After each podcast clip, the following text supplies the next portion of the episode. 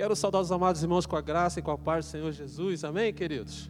Como é bom estarmos na casa do nosso Deus, nesta manhã de inverno. Né? Quero saudar você também que nos acompanha através da transmissão. Que a graça de Jesus esteja com você. Antes, porém, quero falar com você que nos visita, talvez esteja com um filhinho pequeno. Nós temos um espaço infantil aqui ao lado. Fique bem à vontade para que você possa também adorar, cultuar ao Senhor com mais leveza, com mais tranquilidade. Fique tranquilos. Tem uma tia lá, tem uma equipe lá, tá bom? Queridos, hoje eu quero pensar com vocês, embora seja o dia do missionário batista, não, o sermão não é dentro de missões. Vamos falar um pouquinho, mas não especificamente sobre missões. Hoje eu quero pensar com vocês sobre o tema felicidade cristã. A grande verdade é que nós, na nossa lida diária, né, parece que a felicidade tem sido algo que tem se esvaído ao longo do tempo. A gente quase não vê mais as pessoas sorrindo, quase não vê mais as pessoas esboçando nenhum ar de felicidade. Se bem que vivemos dias de que não tem muita coisa para se sorrir, né? A verdade é essa. Mas enquanto nós voltamos o nosso pensamento para nós, igreja, para você que nos visita e talvez ainda não tenha Jesus como seu Senhor e Salvador, só pelo fato de termos Jesus em nosso coração já é motivo de nós sermos felizes, de termos alegria plena, constante em nosso coração. Por esse simples fato, que faz toda a diferença. Eu quero convidar você para que abra, por favor, Salmos capítulo 1. Todo o capítulo, versículo de 1 a 6.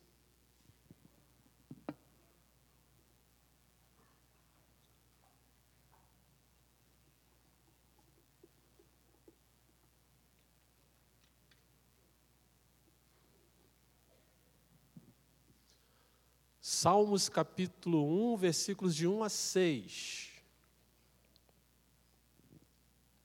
O salmista começa trazendo para nós aqui uma ideia de como sermos felizes, né? alcançarmos aí esta felicidade cristã que só Cristo é capaz de nos dar.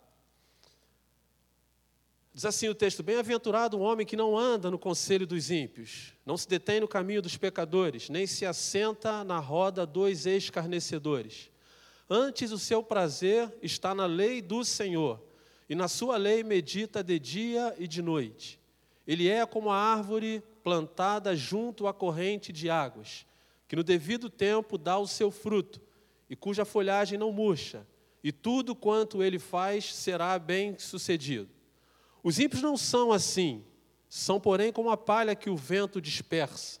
Por isso, os perversos não prevalecerão no juízo nem os pecadores na congregação dos justos.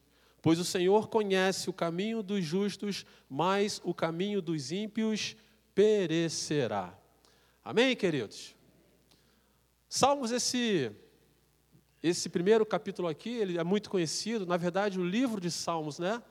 Embora sendo o livro mais extenso, com 150 capítulos, ou poemas, né? Algumas pessoas pensam assim também ele passa a ser então o livro mais extenso, mais comprido da Bíblia.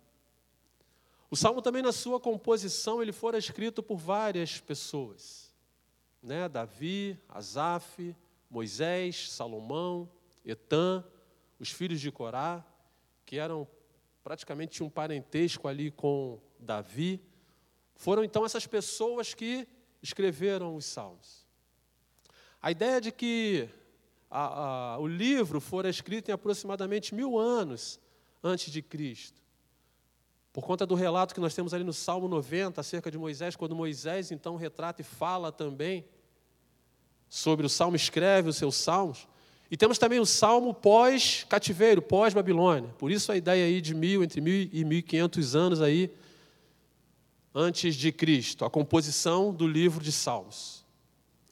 Queria dizer, assim como também o, o Pentateuco, né, o livro da lei, que está comprimido ali em Gênesis, Êxodo, Levítico, Deuteronômio, ah, o livro de Salmos também, quando nós fazemos uma leitura, talvez na sua Bíblia, se for uma Bíblia de estudo, vai mostrar para você que também o livro de Salmos ele é subdividido em cinco sessões.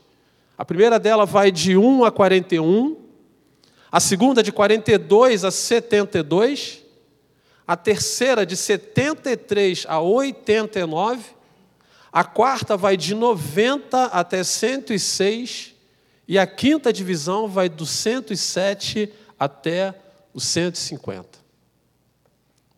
O Salmo, na verdade, é um livro muito rico. Nós encontramos aqui salmos de louvor, salmos de lamento, salmos de penitência e também salmos messiânicos que apontam para Jesus.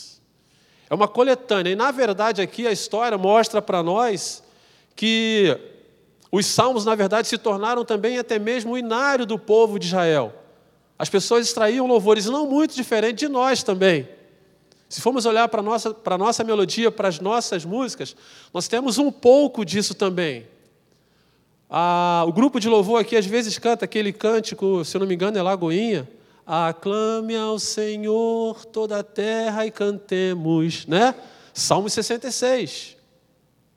Outrora também cantamos aquele cântico: Rendei graças ao Senhor, porque Ele é bom, porque a sua misericórdia dura para sempre.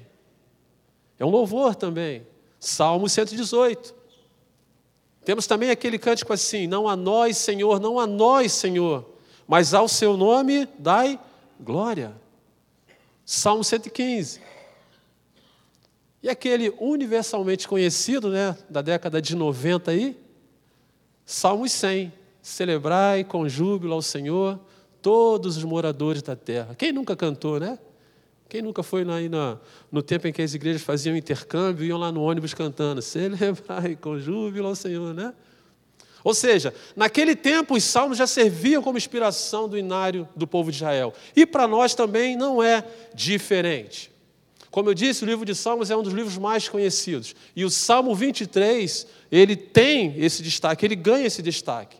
E por que, que ele ganha esse destaque? Porque até mesmo as pessoas que não são evangélicas, até mesmo as pessoas que não são cristãs, ela guardam consigo, ela tem consigo esse, esse versículo. É muito comum, às vezes, você ver o adesivo colado no carro ali, né? O Senhor é meu pastor, nada me faltará. Há uns dias atrás, eu confesso para os irmãos que eu fiquei assim de boca aberta. Por favor, me entendam, não estou fazendo nenhum tipo de crítica nem julgamento, mas eu escutei uma música, né, do ritmo aí da, da não que eu escute, por favor, me entenda, tá? Do, do, do funk aí, não sei se é carioca, não sei se é nacional, mas falava justamente sobre o Salmo 23. O Senhor é meu pastor e nada me faltará. Eu fiquei ouvindo assim, eu falei, meu Deus, que isso? Ficou engraçado, né?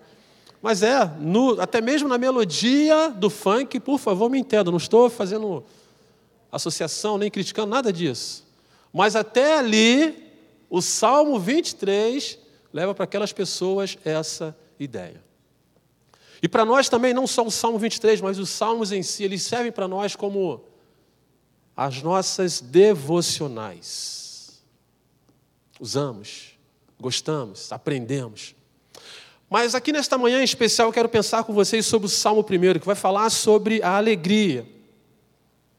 E se você prestar atenção, o versículo aqui, de imediato, ele traz para nós, ele já apresenta para nós alguns contrastes daquilo que é alegria e daquilo que não é alegria, da vida do justo e também da vida do ímpio.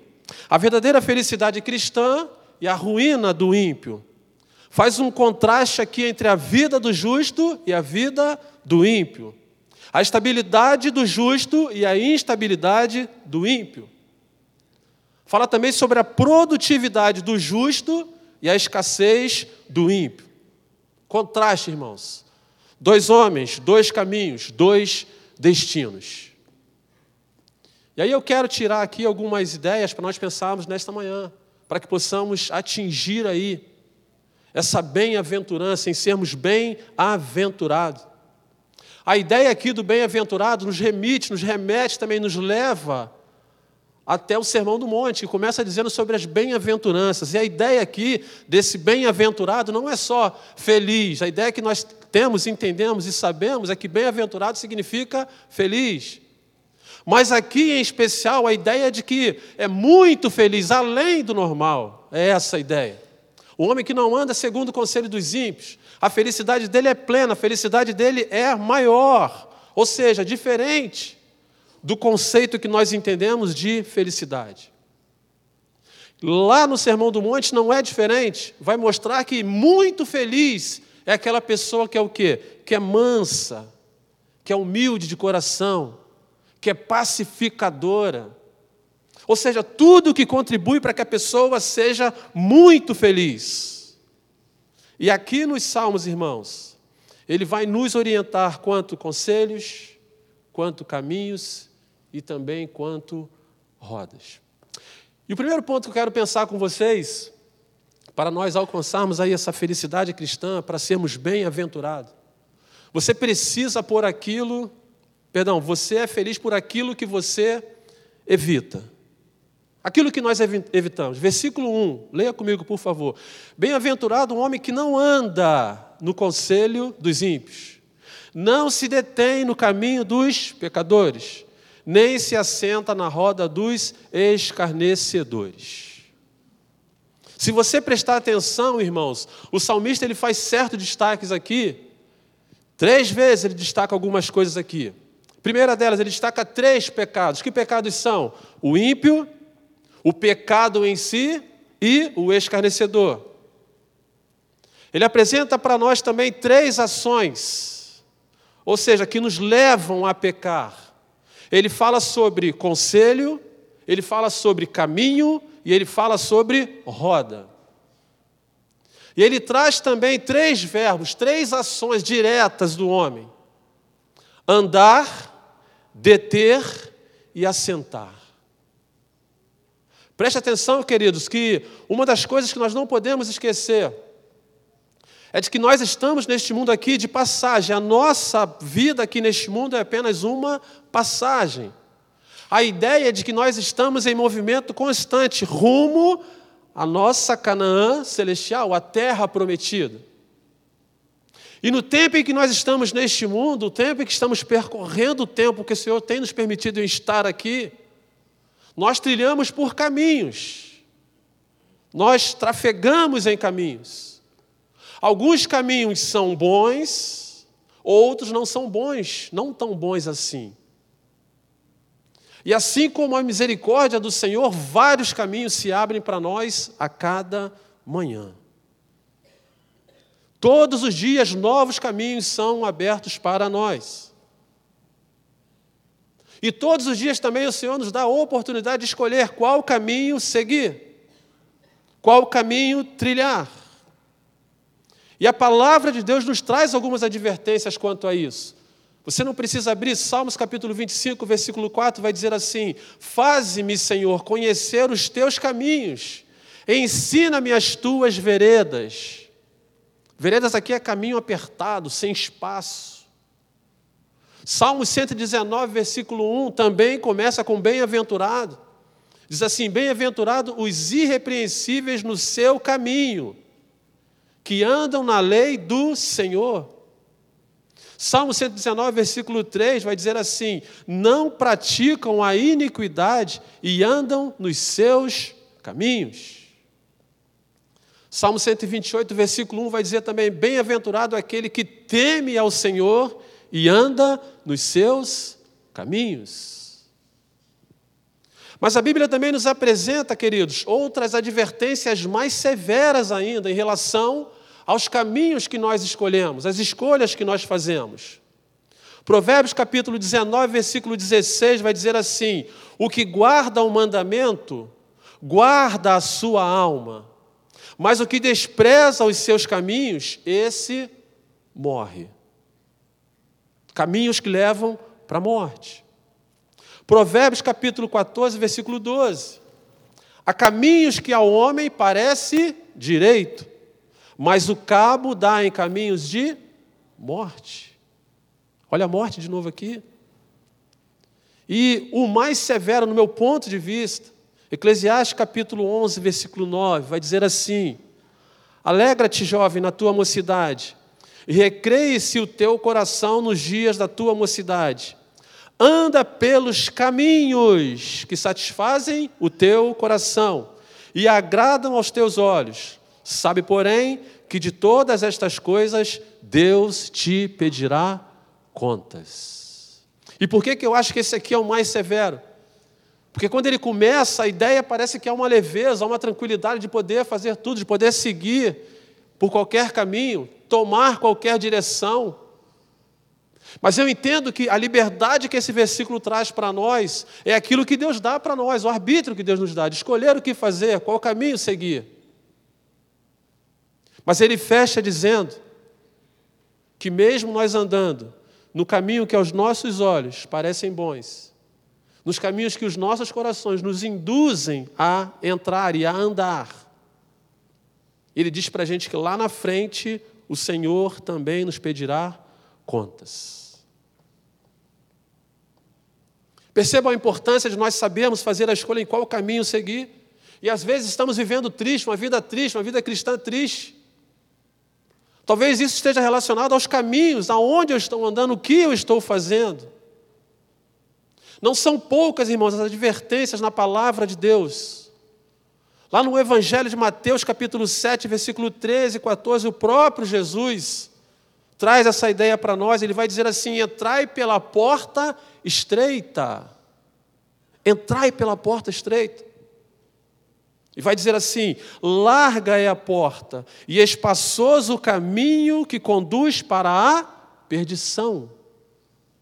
Larga esta porta. E há um dado triste aqui nesse versículo. Vai dizer que são muitos os que entram por ela. Não são poucas as pessoas que entram pelo caminho da perdição. No versículo 14 vai dizer assim: Porque estreita é a porta, e apertado o caminho que conduz para a vida. E aí, esse dado aqui eu acho que é o dado mais triste ainda. E são poucos os que acertam com ela. São poucos que acertam com o caminho estreito com caminho apertado. E eu pergunto para você, meu irmão, qual é o perigo de tudo isso? Por que da preocupação? Preste atenção na forma gradativa como uma coisa acontece, como o pecado acontece, tira de nós a felicidade. Percebam no verso, tudo começa com a, a primeira citação aqui, a ação, o verbo aplicado aqui ele vai estar implícito aqui em andar, deter e assentar. Andar é movimento. A pessoa está andando, como eu falei, nossa vida, temos que andar. Estamos em movimento. Deter é quando nós paramos. Paramos. E assentar aqui a ideia de se acomodar. Percebam que nada começa assim num volume muito grande. Na questão dos pecadores, a Bíblia mostra para a gente que eles começam primeiro como ímpios, depois pecadores, depois escarnecedores. E o que, que leva essas pessoas para isso? Primeiro, conselho. Segundo, caminho. E terceiro, a roda. Percebam a progressão do pecado, irmãos, na vida da pessoa que não busca essa bem-aventurança, não busca andar segundo os conselhos de Deus.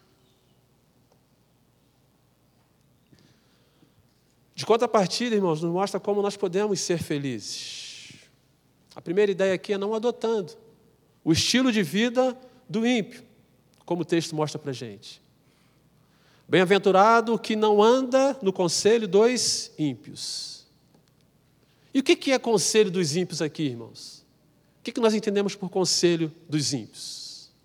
Nada mais é do que um conjunto de regras que essas pessoas têm, que o ímpio tem, e que governam essa pessoa. É a maneira, é o estilo de vida que essas pessoas levam, longe de Deus, longe de Jesus, preso nos seus próprios conceitos usam isso como base e tratam isso também, dão esse conselho. O ímpio, ele tem consigo valores, conceito de valores, que não são os valores de Deus. Porque o texto já diz, ele é ímpio, ele não tem essa preocupação. Ele não se apega a Deus. Ele não segue os princípios de Deus. E quando nós olhamos ao nosso redor, irmãos, o que nós mais vemos são comportamentos de impiedade. Infelizmente, na sociedade em que vemos, vemos muito esse conceito de impiedade, de explorar ao máximo as pessoas.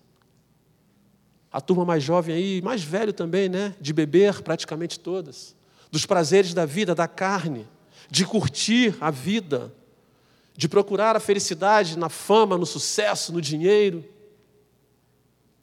São conceitos que estão aí à nossa porta todos os dias. O ímpio tem essa maneira de olhar a vida, de encarar a vida. Automaticamente, irmãos, o que o salmista quer dizer aqui, você quer ser feliz?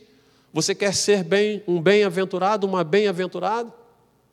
Fuja desse caminho, não entre nesse caminho. Não entre, não aceite estes conselhos. Porque o coração dessas pessoas estão cheio dessas coisas.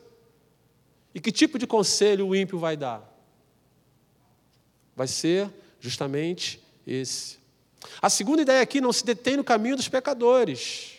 Não se deter, como eu falei, não se prende. Perceba que o texto diz que a pessoa ela começa, é, de certa forma, andando. Andando, né? Ela está caminhando. De repente ela olha. Ela gosta, ela se sente atraída por aquilo dali. O que é que a pessoa faz? Para. E o mundo não tem brincado, irmão, de ser mundo. Satanás não tem brincado de ser Satanás. Ele tem colocado diante de nós, como eu falei, a cada manhã, muitas coisas para nos atrair, para nos atrapalhar na nossa caminhada cristã.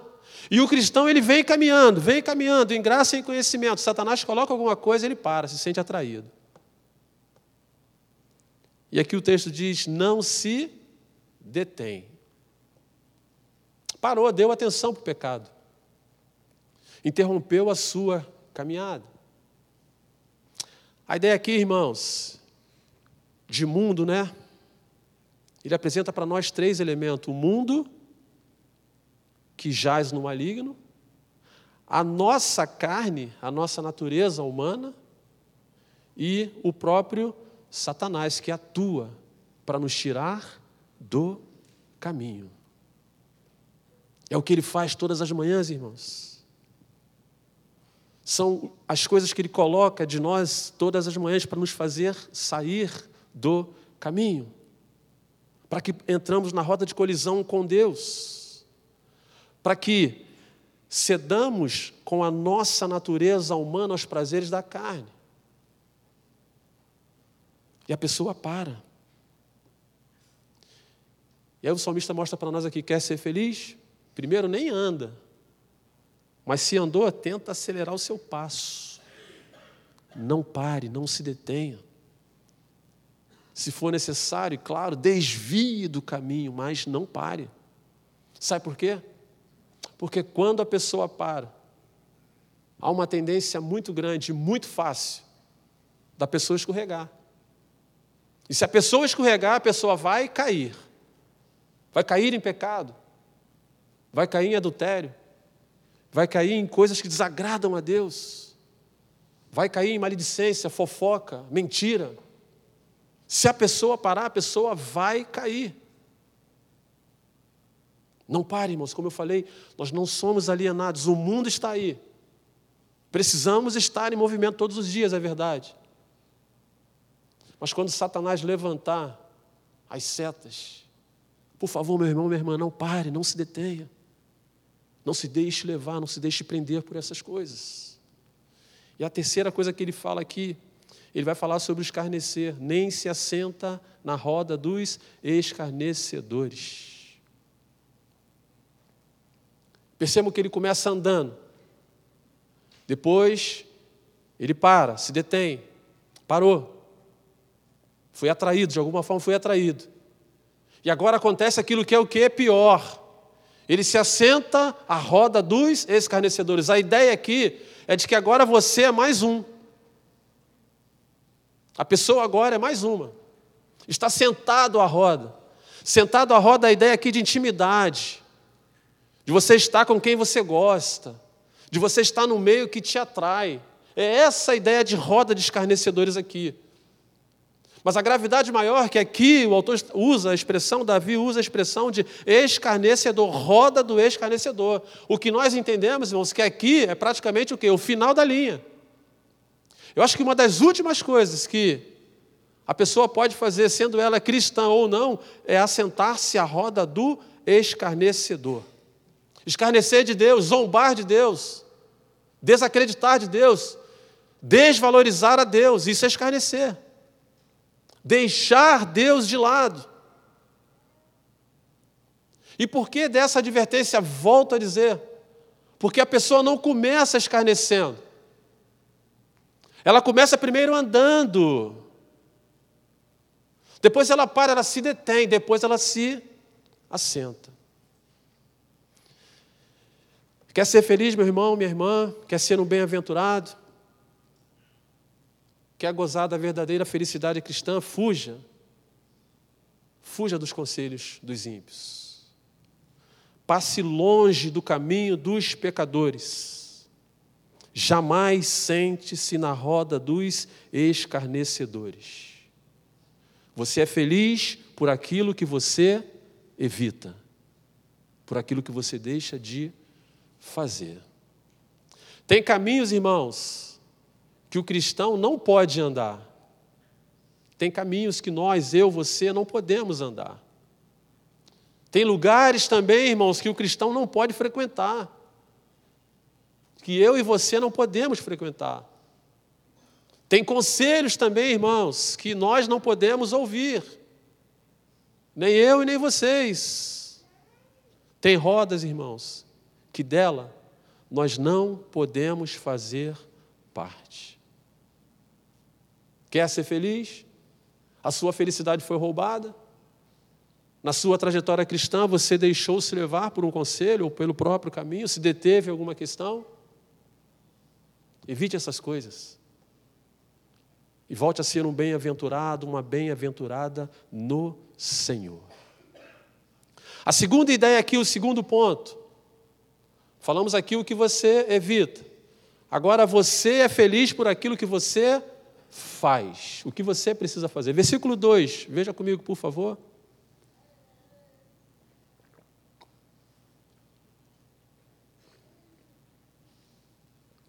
Vai dizer assim: Antes o seu prazer está na lei do Senhor, e na sua lei medita de dia e de noite. Vamos olhar aqui agora o lado positivo, aquilo que nós precisamos fazer, aquilo que eu preciso fazer, aquilo que a igreja precisa fazer. Nós não podemos ter prazer no conselho do ímpio, no caminho do pecador, nem na roda do escarnecedor, mas tem aquilo que nós precisamos fazer. O que precisamos fazer de imediato? Ter prazer na lei do Senhor. E o que é a lei do Senhor? A própria palavra de Deus.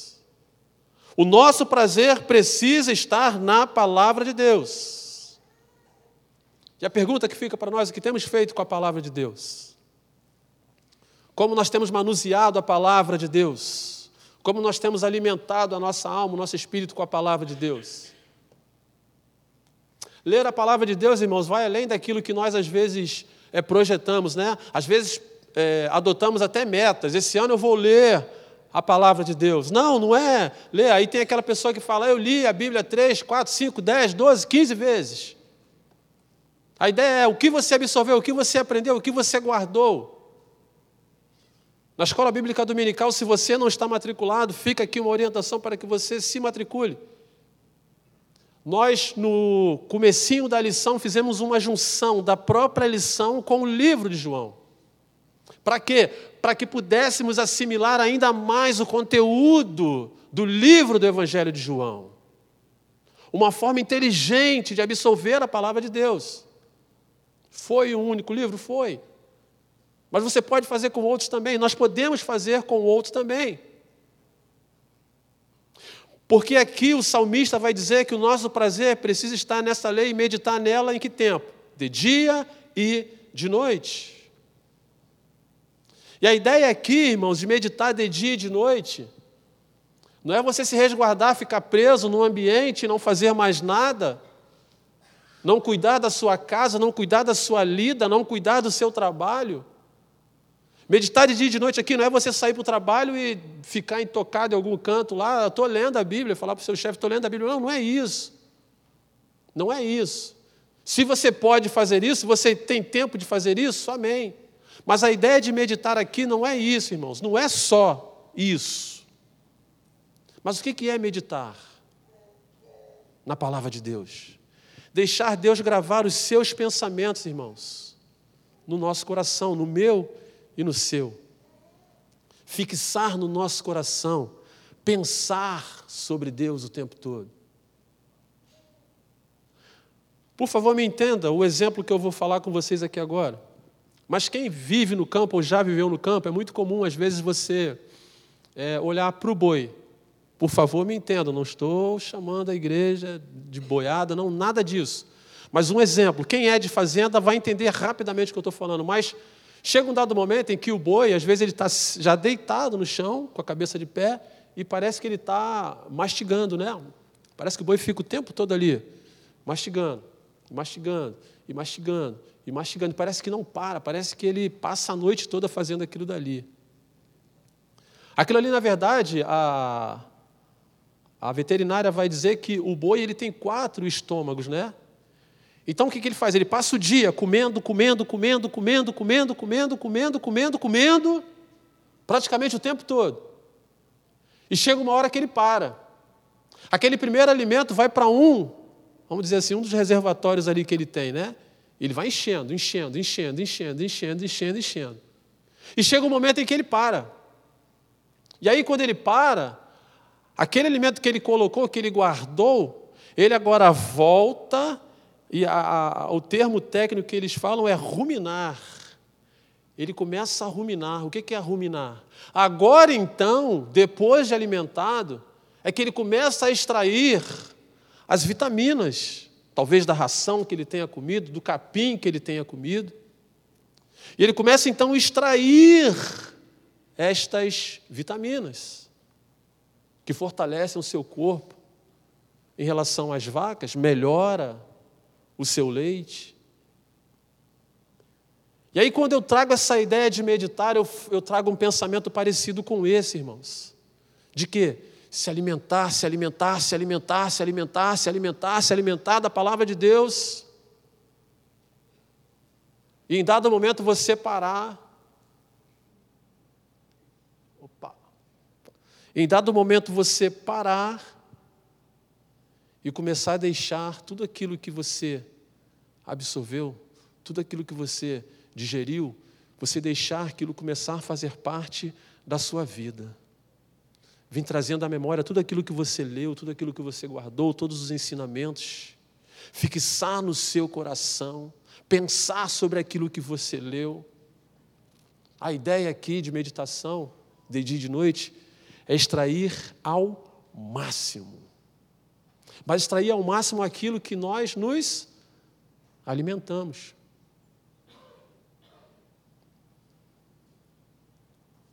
E o que é que tem sido, irmãos? O nosso alimento diário? Com o que que nós temos nos alimentado diariamente? Talvez a tristeza seja um dos fatores que tenha tomado conta do seu coração e você fique guardando isso durante todo o dia, fica até ruminando, mas ruminando o quê? Tristeza, amargura, rancor, mágoa. Não se alimenta, e aqui o salmista ele diz para nós o seguinte: olha, antes o nosso prazer, a minha mente, o meu coração precisa estar cheia da palavra de Deus. E é isso que eu preciso reter, é sobre isso que eu preciso pensar. E é desta maneira também que eu preciso viver e meditar. E aqui ele fala de dia e de noite. A ideia aqui é de que quando você tiver um tempo, você dá uma aliviada ali na sua correria e começa a meditar sobre aquilo que você leu. Mas para isso você precisa tratar a palavra de Deus com mais intimidade, estar mais próximo dela, receber mais dela. A Bíblia não tem nenhum poder mágico, não, irmãos. Enquanto fechada, ela não tem nem poder sobre a vida da pessoa. Ela só passa a ter poder quando a pessoa abre, quando a pessoa se alimenta, quando a pessoa lê é quando de fato começa a satisfazer a vida da pessoa. Aquilo que você precisa, quer ser feliz, quer ser um bem-aventurado, aquilo que você precisa fazer, ter prazer na lei do Senhor. Terceira ideia. Você é feliz agora por aquilo que você é, versículo 3. Vai dizer assim: Ele é como a árvore plantada junto à corrente de águas, que no devido tempo dá o seu fruto, e cuja folhagem não murcha, e tudo quanto ele faz será bem sucedido. Olha só, irmãos, que riqueza de detalhes aqui nesse, nesse, nesses seis versículos apenas. Aqui ele está dizendo que nós somos uma árvore plantada. O que, que uma árvore boa faz, irmãos? Primeiro, ela traz beleza. Uma árvore deixa o ambiente bonito. Muito bonito, por sinal. Uma árvore, uma boa árvore também, ela faz sombra, ela dá sombra. Uma boa árvore também, ela dá fruto. Uma boa árvore também, ela ajuda até no próprio sistema, no ecossistema da natureza. Essa ideia de árvore, irmãos. E eu entendo que assim também o cristão deve ser. Mas o que mais nos motiva, irmãos, é entender que essa árvore, eu e você, o texto vai dizer que nós fomos plantados. Ele é como uma árvore plantada, ou seja, não nasceu aleatoriamente. Foi Deus quem nos plantou. Foi Deus quem nos plantou. Mas quando Deus nos plantou também, Deus foi estratégico, não nos plantou assim de qualquer maneira, em qualquer lugar, não. O texto mostra para nós que ele separou um lugar plantado junto à corrente de águas. Deus não nos plantou em um deserto, em uma sequidão, não. Deus nos plantou em um lugar rico. Deus escolheu o lugar aonde nos plantar. Talvez você não consiga enxergar essa riqueza ainda.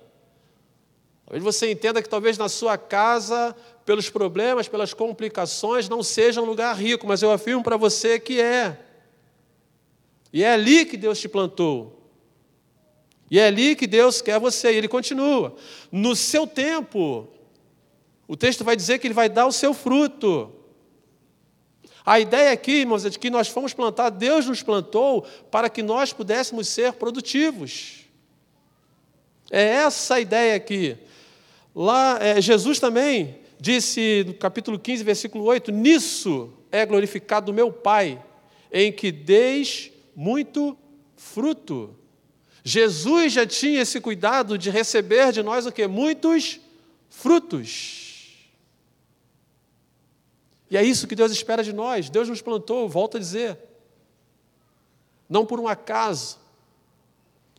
Mas Deus nos plantou, Deus nos alimentou, Deus nos coloca numa posição diferenciada. E ele continua, ele vai dizer assim: cuja folhagem não murcha. Ou seja, os problemas vêm, as lutas vêm, o sol é castigante.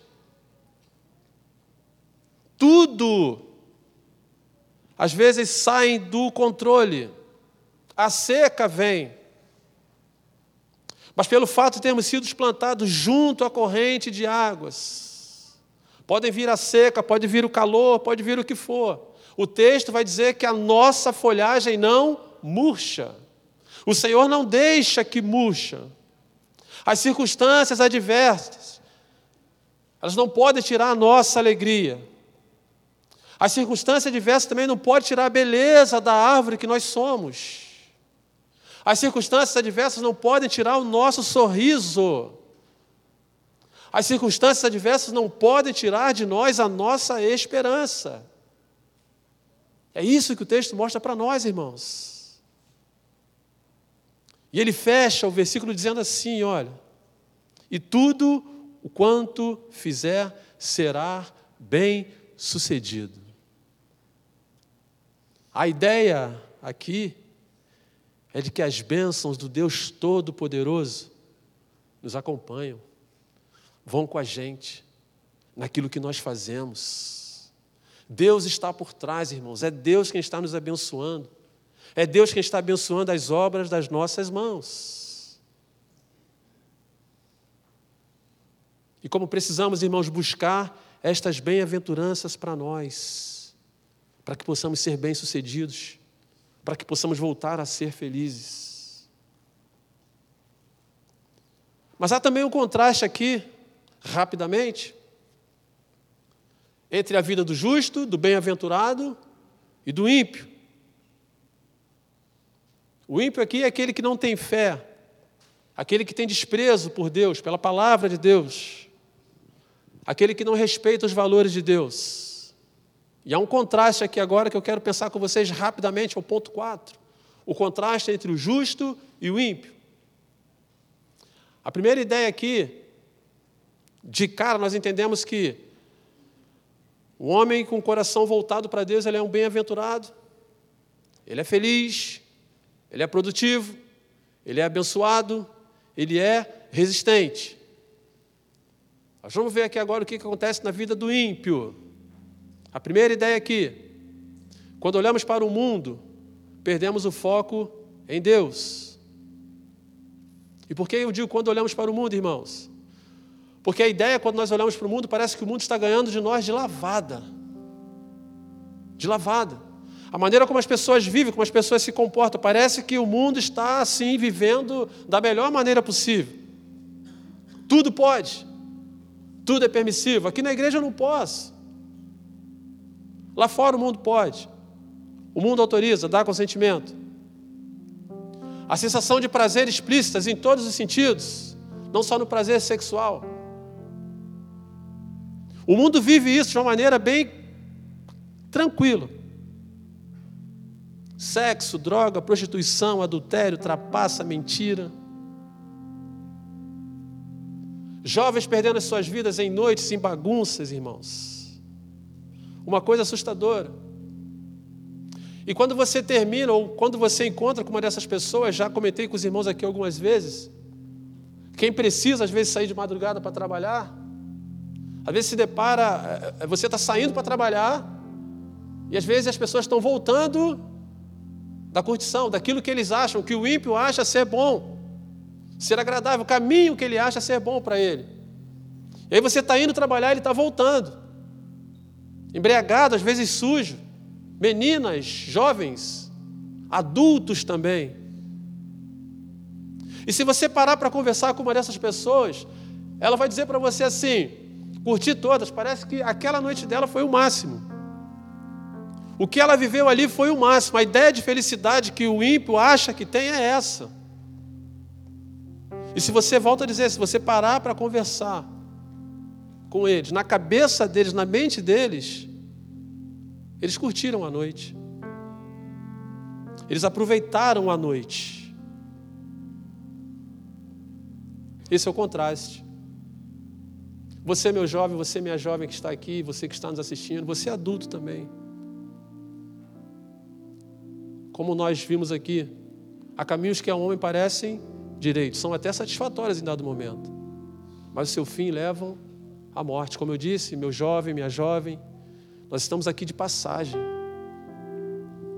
Todas essas coisas que essas pessoas hoje vivem acham que estão em vantagem, se não se encontrarem com Jesus em tempo, lá na frente, a perdição será eterna. A segunda ideia aqui, o conceito de felicidade do ímpio, ele é limitado. Ele é limitado. Ele só se satisfaz naquele momento. Como eu disse, se você conversar com uma dessas pessoas, essa noite foi maravilhosa, mas o que Deus quer para nós não é só essa noite. A alegria que Deus quer para nós não é só desse dia. Para eles é só aquilo dali. Para o ímpio, quando ele ganha muito dinheiro, ele é feliz. Se está indo tudo bem, ele é feliz, ele está feliz. Se a dispensa da casa dele está farta, ele está feliz. Se as finanças dele vão bem, ele está feliz. Ou seja, tudo muito limitado. A felicidade do ímpio ela é limitada. A felicidade do cristão não.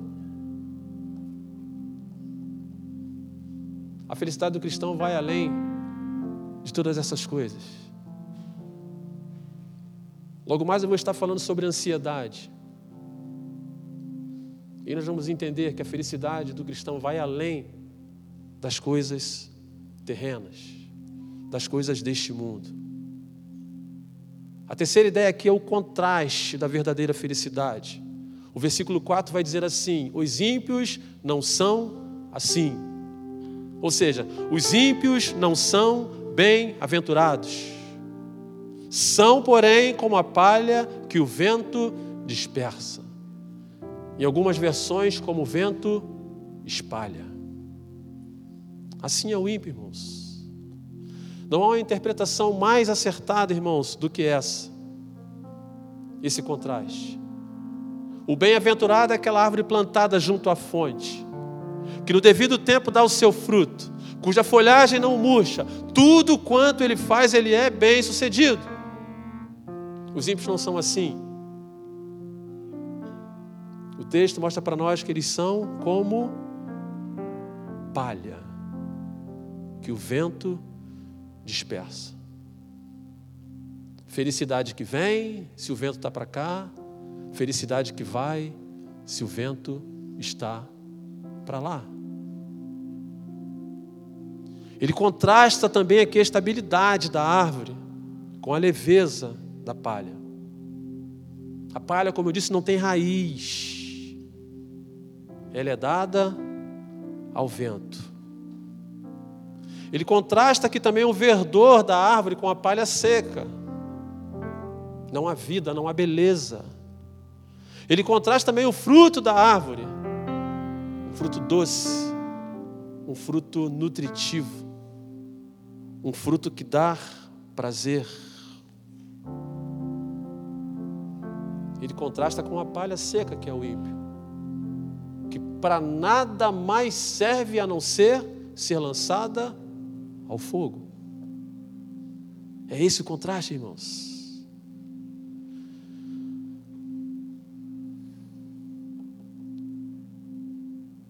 Deixe o mundo pensar que somos quadrados, irmãos. Meu jovem, minha jovem, deixe o mundo pensar. Deixe o mundo pensar que nós estamos por fora. Enquanto isso, eles continuam buscando essa felicidade que é passageira. E a gente continua firme aqui. Não pense que essa leve sensação está dando para eles algum louvor, alguma glória. Eu garanto para você que não. Não sinta-se invejado por eles lá fora. Lembra de Asaf, Salmos 73, 74? Era um levita.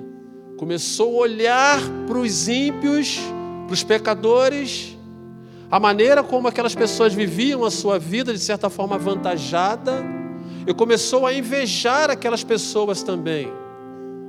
Começou a ter inveja da prosperidade do ímpio, achando que o ímpio era melhor. Asaf, levita. Quase, irmãos. Quase que se deixa levar. E para nós fica esses ensinamentos, irmãos. Para sermos bem-aventurados. A felicidade não está do lado de lá, naquilo que o ímpio apresenta para nós. Não se esqueçam dessa frase. Por favor. As taças do pecado são doces.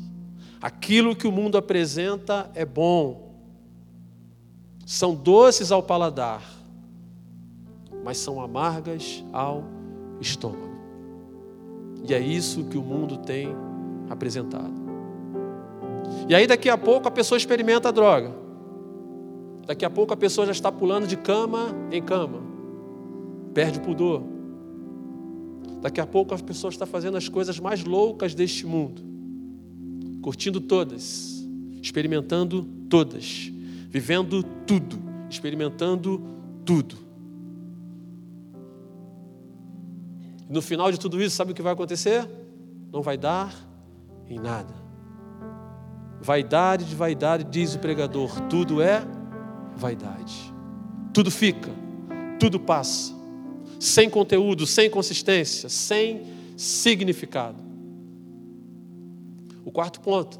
O futuro do ímpio é de perdição e dor, versículo 5. Vai dizer assim: Por isso, os perversos não prevalecerão, não vencerão no juízo, nem os pecadores na congregação dos justos. E que juízo é esse, irmão? Juízo de Deus. Deus há de julgar. Deus há de trazer todas essas coisas em conta. Hebreus capítulo 10, versículo 31 vai dizer assim: Horrível coisa é cair nas mãos do Deus vivo. E quando esse dia chegar, meus irmãos, não tem jeitinho, não tem suborno, o juiz não se vende. O advogado é mais íntegro do que todos. É Jesus. É aquele que está ao lado da verdade, daquilo que você viveu, aquilo que você fez. Nesse dia aqui, irmãos, aqui será o fim. O ímpio vai estar em maus lençóis. É a condenação, irmãos. Mateus versículo 7, 23, Jesus dirá assim: Então lhes direi explicitamente: Nunca vos conheci. Apartai-vos de mim, os que praticais a iniquidade. Que o Senhor nos poupe de ouvir isso. E que, como igreja, como ouvinte da palavra de Deus, possamos ouvir: Vinde, benditos de meu Pai possuir por herança o reino que vos tenho preparado desde a fundação do mundo. E por último, irmãos, o futuro do justo é a salvação. Pois o Senhor conhece o caminho dos justos, mas o caminho dos ímpios perecerá. Dois caminhos, dois homens, dois destinos. Um nos conduz às bem-aventuranças, à felicidade cristã. O outro conduz à morte. O versículo 6 aqui, na verdade, é a soma dos cinco primeiros versículos. Pois o Senhor conhece. O conhecer aqui vai além do nosso entendimento humano. O Senhor sabe onde esse caminho vai dar. Nós sabemos a respeito do nosso hoje, aqui agora. Mas o Senhor sabe onde esse caminho vai dar lá na frente. E ele nos afirma que, apesar de estreito, apesar de apertado, o caminho do justo, o caminho imprensado, o levará à salvação. Já o caminho do ímpio, que é largo, que é espaçoso, que é convidativo, que é encantador, e infelizmente é trafegado por muitas pessoas, esse está levando pessoas a passos largos para o inferno. Quer ser bem, um bem-aventurado, irmãos, uma bem-aventurada? Quer atingir a felicidade plena, a felicidade cristã? Três conselhos. Primeiro, você é feliz por aquilo que você evita. Segundo, você é feliz por aquilo que você faz. Terceiro, você é feliz por quem você é. E depois vem o contraste aí sobre o justo e o ímpio. Que o Senhor nesta manhã seja rico em nos abençoar mais uma vez. E que possamos ser sábios e inteligentes o suficiente nessa nossa caminhada cristã a escolher o caminho que nos leve às bem-aventuranças do Senhor. Nos leve a resgatar também a nossa felicidade. Amém, queridos?